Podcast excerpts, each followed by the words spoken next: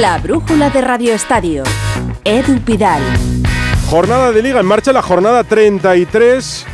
Y el Valencia-Villarreal se juega desde las 7 y media. Es muy importante para Europa el descenso, todo lo que está en juego en el tren de Radio Estadio que dirige Edu García y que podemos escuchar en la web de Onda Cero año habían intentado. Ahora lo cuentas, Miguel, que están conectando con nosotros los compañeros de la brújula del Radio Estadio, así que aprovechamos que ya hemos alcanzado las ocho y media para que nos escuchen siempre actualizando todo en el El tren del fútbol de esta jornada número 33 de la Liga Santander. Recuerda los tres finales. Barça 1, Sasuna 0, Almería 2, Elche 1 y Real Sociedad 2, Real Madrid 0. Y como estamos a punto de renovar la mancha, marcha en el turno de merienda que tenemos en el Mestalla, Víctor Yuk. Pues está a punto, a puntito de arrancar la segunda parte en el campo del Valencia. Esto sigue sin goles. Valencia 0, Villarreal 0. En el turno de las 10 de la noche, Atlético de Madrid, Cádiz y Getafe Celta. Mañana más, mañana a las 7 y media. Girona Mallorca y Sevilla Español. Y a las 10, Atlético Betis y Rayo Valladolid. Tenemos más fútbol en este miércoles, nos llega vía Italia, Venegas. Entonces tenemos jornada partida, ya hemos visto ganar a la Juve y a la Atalanta. A las 9 va a jugar Milan Cremonese, Monza Roma, Verona Inter y sobre todo Lazio Sassuolo. Si la Lazio no es capaz de ganar en casa, el Napoli será matemáticamente campeón. Además, turno de Premier también a las 9, Liverpool Fulham y Manchester City West Ham, Rodri por supuesto titular en el Manchester City y tenemos semifinal de la Pokal en Alemania a las 9 menos cuarto. El rival del Leipzig saldrá eh, del enfrentamiento entre Stuttgart y Eintracht. Nos vamos al baloncesto, jornada de Euroliga, cuartos de final, tercer partido. El Barça lo tiene más cerca para acabar por la vía rápida. Seguimos pendientes de Kaunas, Alberarra. Poca anotación en este arranque de último periodo, tan solo un triple frontal de Ulanovas para el cuadro local. Este pírrico 3-0, el Barça no obstante haciendo básquet control 7-51 para concluir el partido. Más 10 Azulgrana, Zalgiris 5-1, Barça 6-1. En Estambul con la serie empatada a uno entre Fenerbahce y Olympiacos hemos llegado al descanso del tercer partido también con igualdad máxima, Fenerbahce 35, Olympiacos 38. No nos olvidamos de los sorbitos que le damos a la Liga Endesa, jornada 32 que pasa primero, primero por Málaga Isa. Y aquí pidiendo el público de Ivonne Navarro y todos los jugadores de Unicaja de una ocasión en la que consideraban que había dado en el aro y que, tenía que continuar la posesión. Cuatro arriba para el equipo visitante, Unicaja 48, Baxi Reza 53 a falta de 5.27 para el final del tercer cuarto. Más ACB a las 9 y media, Tenerife UCAM y la finalísima de la Eurocup 9 de la noche, Gran Canaria Turkish Nos Telecom. hemos ido de la hierba, la madera, de la madera, la tierra arcillosa de la caja mágica que sigue el Mutua Madrid Open, Raúl Granado. En la pista central, jugando la número uno del mundo, la polaca Esviatic ganando 5-0, sirviendo Martic, la croata, para intentar hacer el primer juego del partido, si no se llevará el set ya. La número uno del mundo, recordamos, Carlos Alcaraz, está en semifinales, le ha ganado al ruso Karen Kachanov. El eh, rival en semifinal saldrá del último partido que empezará cuando acabe este del cuadro femenino entre el alemán Almayer y el croata Choric. Con el tenis se marcha el tren. 8 y 36, 7 36 en Canarias. Todo en marcha en una jornada que nos va a llevar toda la tarde y que va a enlazar con el Radio Estadio Noche de Aitor Gómez a las once y media. Nosotros vamos a seguir por aquí con la actualidad deportiva del día en la brújula de la Torre y con el deporte hasta las 9. Hay otros dos partidos a las 10. En el Metropolitano juega el Atlético de Madrid ante el Cádiz, un partido que nos van a contar Hugo Condés y Jano Mori. Hola Hugo, muy buenas. Hola, ¿qué tal Edu? Muy buenas. Desde el Estadio Metropolitano, todavía cerrado de cara al público, no hay absolutamente nada más allá de los medios de comunicación que estamos aquí en la tribuna. La espera, un partido en el que vaya por delante el que más se juega es el Cádiz, que sabe que está en esa zona baja de la tabla, está cuatro puntos por encima del descenso y muy pendiente de lo que esté pasando ahora en Mestalla, porque evidentemente el Valencia es uno de esos rivales directos que tiene el equipo gaditano, que ya ganó al Atlético de Madrid, te recuerdo, en un partido vibrante y en el minuto 99 en la primera vuelta en el partido disputado en el Ramón de Carranza. Pero me quiero ir hasta una fecha, Edu, que recordarás. 12 de febrero de este año 2023 y tú dirás, ¿qué pasó ese día? ¿Qué pasó jugó ese el día? Atleti- jugó el Atlético de Madrid en Balaídos. Ganó 0-1 con un gol de Memphis en el minuto 89 cuando el Atlético de Madrid estaba con 10 y tenía más pinta de que iba a ganar el Celta que el Atlético de Madrid.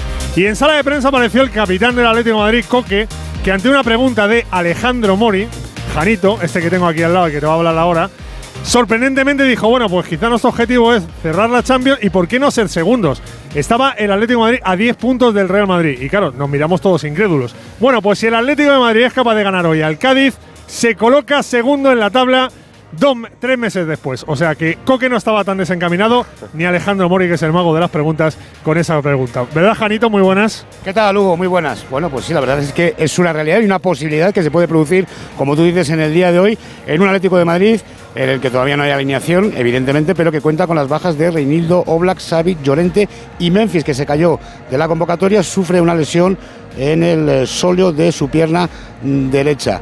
También hay muchas bajas en el Cádiz, hasta nueve por lesión y por sanción, y un posible once por parte del Atlético Madrid para intentar conseguir esa segunda posición. Sería formado por Gerbich en portería, Jiménez Vícer y Hermoso en la defensa, con Molina y Carrasco en los carriles, Coque de Paul y Lemar formando el centro del campo y arriba la duda que me asiste, quién acompañará a Grisman, si eh, Correa o Álvaro Morata. Por cierto, hablando de Morata, Pita Sotogrado al que eh, le pregunté a Simeón en la rueda de prensa del Bernabéu en el partido de Copa del Rey eh, que le había dicho y le dijo que Morata exagera mucho sus caídas y por eso no le pita las faltas. Seguro que va a haber buen ambiente, una temperatura espectacular aquí en el Metropolitano para este partido Atlético de Madrid-Cádiz. Repito, se juega la vida el Cádiz, eh, la permanencia en Primera División, el Atlético de Madrid que puede ser segundo y como bien decía Jano Pita Sotogrado que es la primera vez que se encuentra con el Atlético de Madrid después de aquel arbitraje polémico en los cuartos de final de la Copa del Rey en el Bernabéu cuando no expulsó a Dani Ceballos con el Atlético de Madrid ganaba 0-1 y quedaban 10 minutos para el final y después en la prórroga sí expulsó a Savic, el Atlético quedó fuera y el Madrid evidentemente se clasificó porque jugará el próximo sábado la final de Copa. 10 de la noche en el Metropolitano Atlético de Madrid, Cádiz Club de Fútbol. El Atlético de Madrid con la oportunidad de ponerse segundo por delante del Real Madrid. Gracias Hugo, gracias Jano y también a las 10 Getafe Celta. Partido para Alejandro Romero y Alberto Fernández. Hola Romero. Hola Edu, muy buenas tardes en un ambiente espectacular. Tiene ambiente prácticamente de gran final, de final anticipada. A falta de seis jornadas el Getafe se la juega ante el Celta que está prácticamente con los deberes hechos. Ahora mismo prácticamente con una victoria conseguiría certificar la permanencia en primera división. El Getafe décimo noveno necesita ganar imperiosamente la victoria con la vuelta de Bordalás.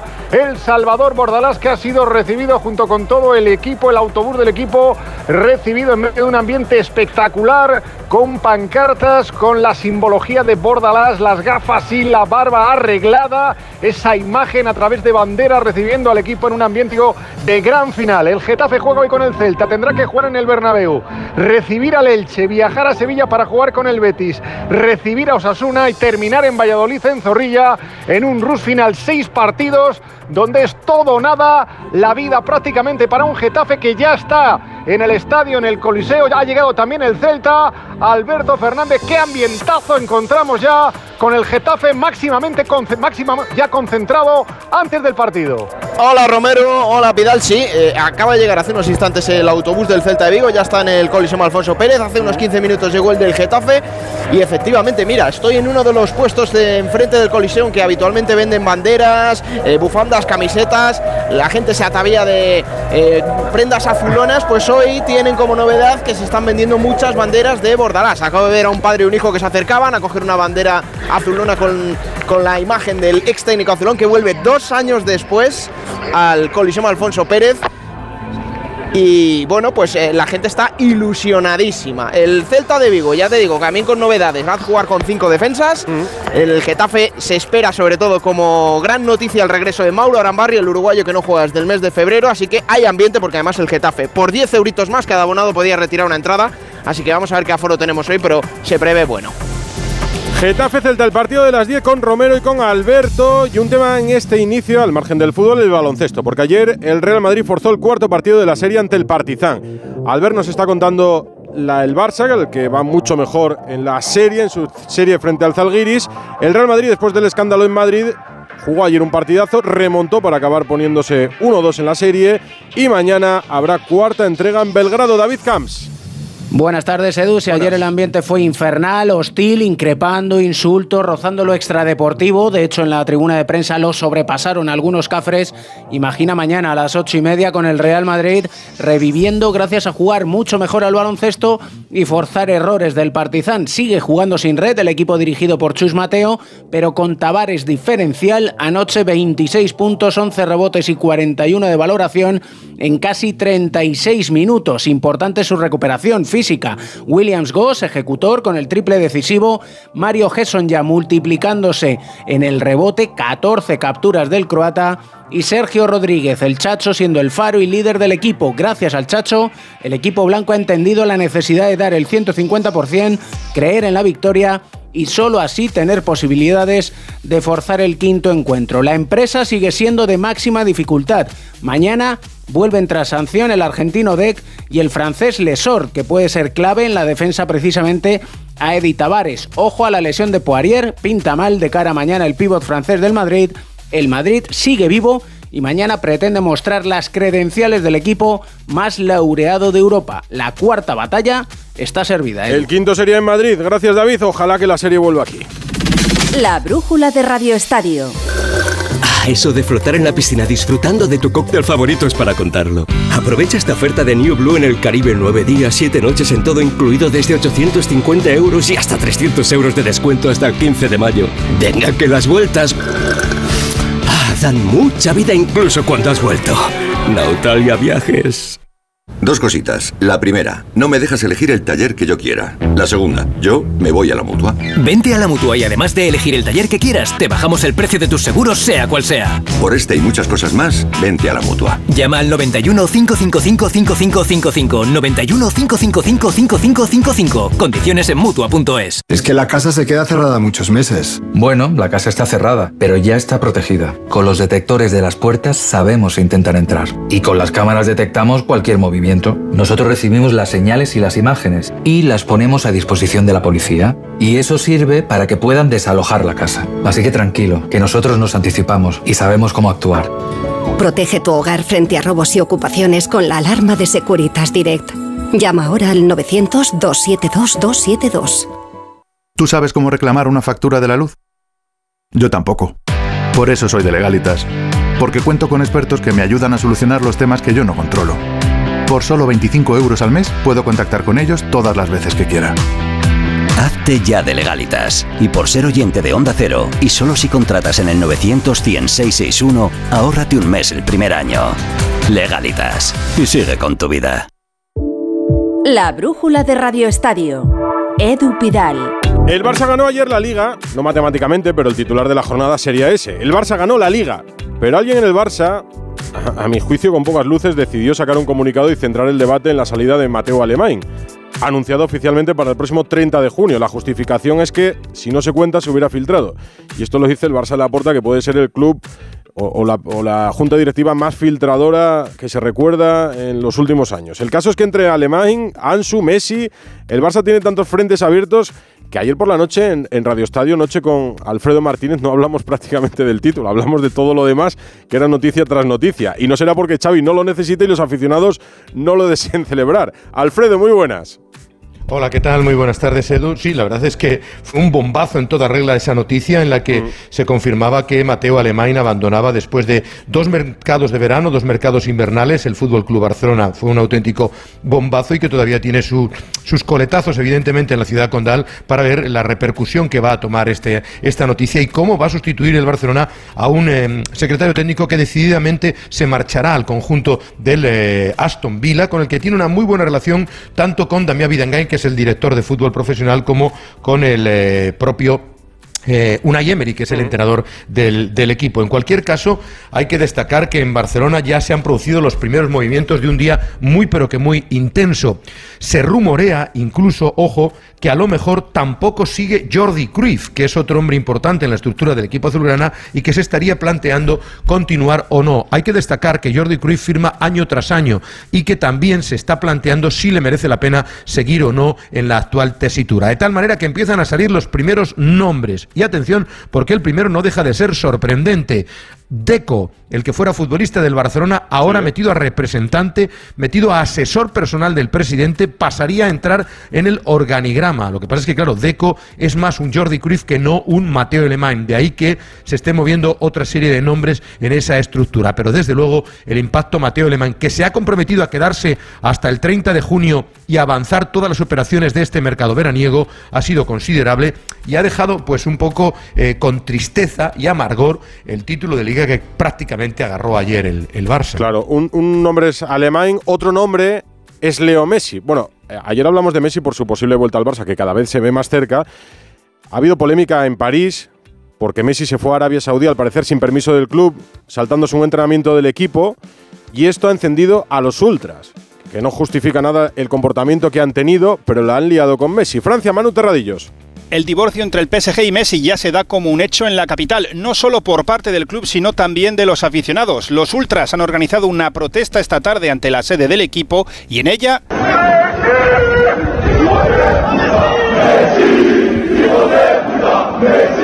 Han insultado a Leo Messi, se han acordado de su familia, además de pedir a Neymar que se vaya, literalmente pírate, y al presidente Al Khelaifi que se ocupe del club en París y deje tanto viaje. Además, día uno de esa sanción de dos semanas al argentino, el equipo se ha entrenado esta mañana como estaba previsto y Messi, tal y como estaba igualmente previsto en esa sanción, no ha participado en el entrenamiento. El PSG ya ha filtrado que espera que sea un castigo ejemplarizante y una muestra de lo que se quiere de cara al futuro, menos estrellas y más equipo, pero parece que los aficionados, al menos de momento, no están contentos. A ver, seguirá siendo difícil, Alfredo, porque tendrá que cuadrar las cuentas el Barça, pero desde luego esto acerca a Messi a Barcelona y definitivamente lo aleja de París. Lo que, ya, lo que ya se ha ido conociendo es que al parecer Jorge Messi ya le ha comunicado al Paris Saint-Germain que su intención es la de no renovar el contrato, que expira a 30 de junio. El tema está si jugará algún partido más o no, Edu, porque le quedan cinco al Paris Saint-Germain, está sancionado dos semanas y por tanto esos tres encuentros lo más normal es que no los juegue, pero se está jugando la liga el PSG. El Barcelona primero pretende presentar ese plan, ha presentado el plan de viabilidad, si se lo acepta la Liga de Fútbol Profesional, renueva e inscribe los contratos de todos los jóvenes y acomete el caso Leo Messi para intentar que vaya a la gira americana el próximo mes de julio con toda la plantilla del Barcelona. Son nombres que rodean al Fútbol Club Barcelona, que escriben la actualidad del día a día y que lo apartan de la celebración de un título que podría conseguir en la próxima jornada. Recuerdo que este fin de semana se juega la final de Copa. La próxima sería ya el título del Barça. 9 menos 10. La brújula de Radio Estadio. Y un nombre más, Alfredo, el de Ansu Fati. Porque su padre dice que se queda, al Barça le vendría bien que se fuera, y el jugador piensa que tiene que quedarse.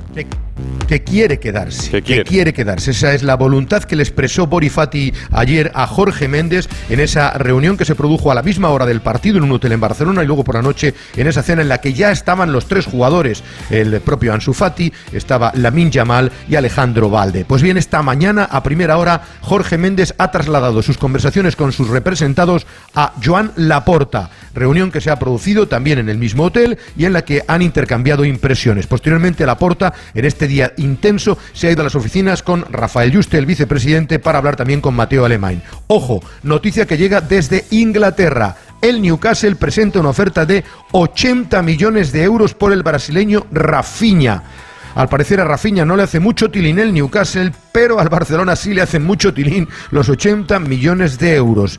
Es uno de los jugadores vendibles, transferibles y ojo que este verano, que decía que iba a ser interesante, Mateo Alemán podría ser uno de los protagonistas. Y termino ya cerrándote con los nombres propios. Ha vuelto al trabajo hoy el Barcelona después de la victoria ayer mínima por 1-0 ante Osasuna y Xavi, después de ganar el partido, les ha dado fiesta, como sabes que este fin de semana no juegan hasta él martes, cinco días de descanso para los próximos campeones de liga. Día libre, como decía Ancelotti. Gracias, Alfredo. Mañana día libre. Eso es. Esto en Barcelona. Mira, en el Real Madrid, en el Real Madrid intentan explicar que lo que hemos visto en los últimos partidos no se va a repetir en la final, porque eso es otro partido y la motivación diferente. Pero es que el momento de algunos jugadores como Militao, por ejemplo, por poner uno, invita a la preocupación, aunque ante el City no vaya a estar. Fernando Burgos, buenas.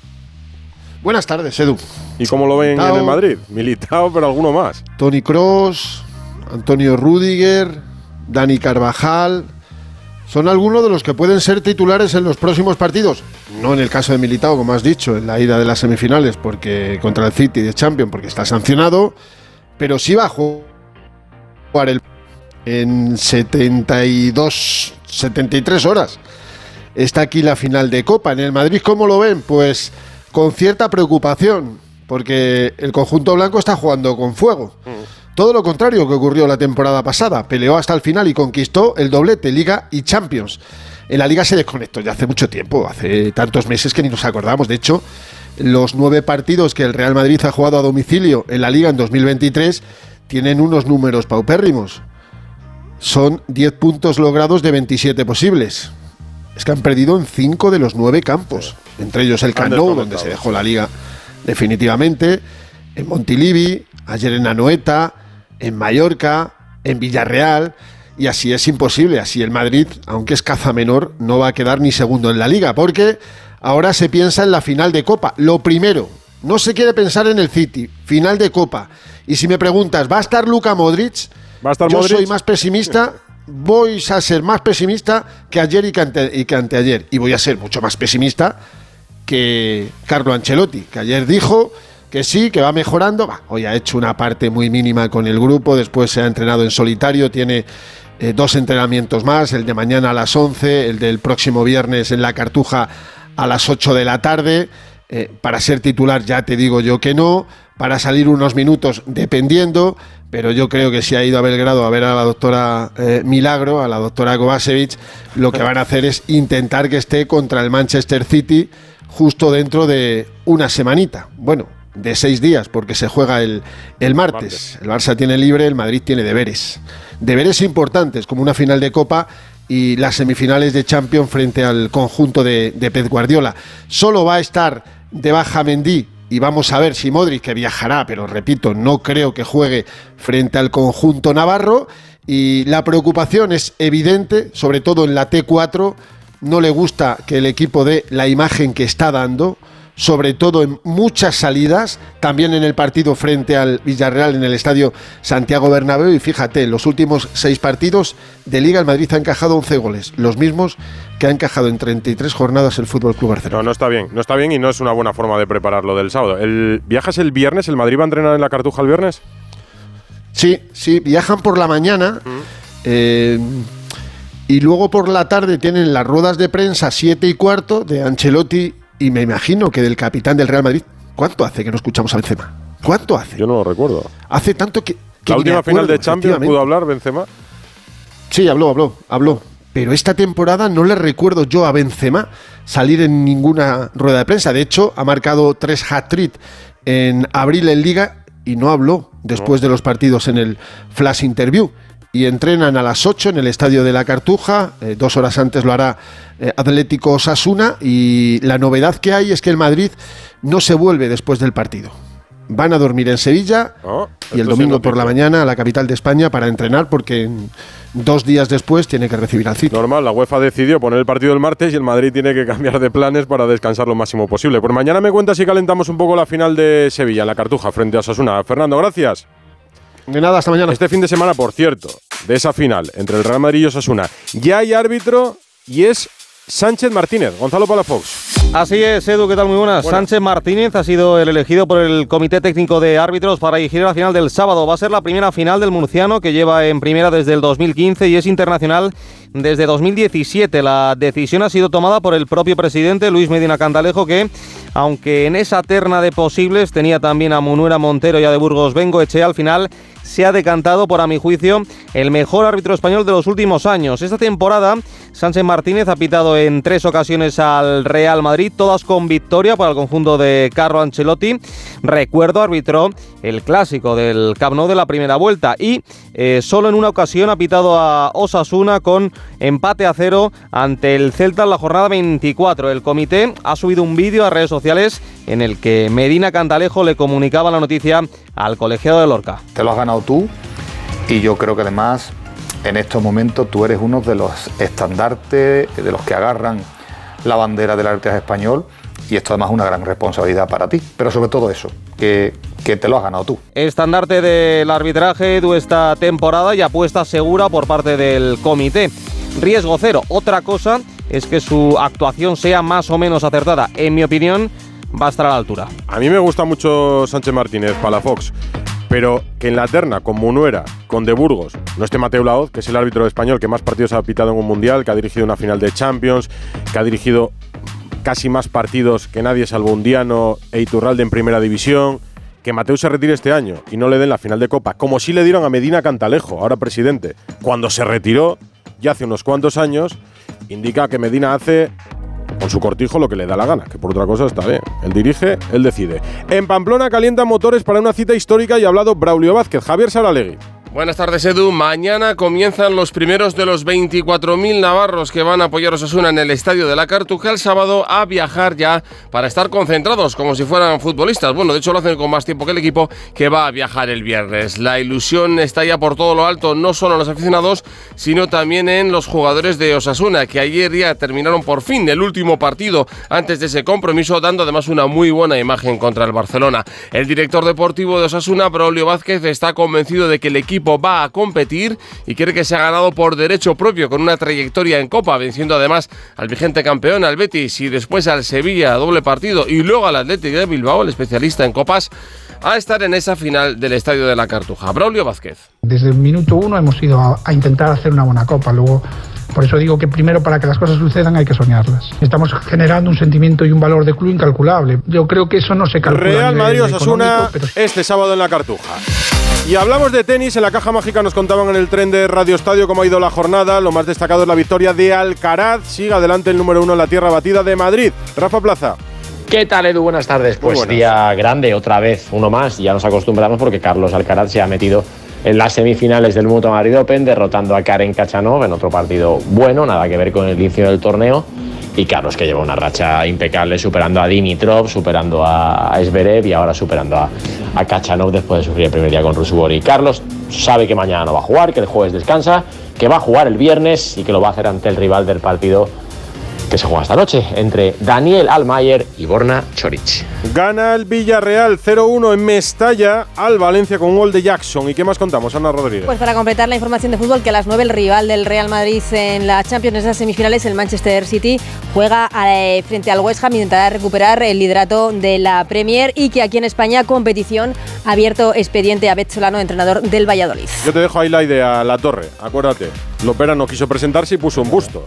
Y sentó al lado de Del Nido su idea- propio busto. Cuidado que, la, que toma nota el Ministerio de la Presidencia. ¿eh? Que tomen, que tomen nota. Son ideas. Hasta luego.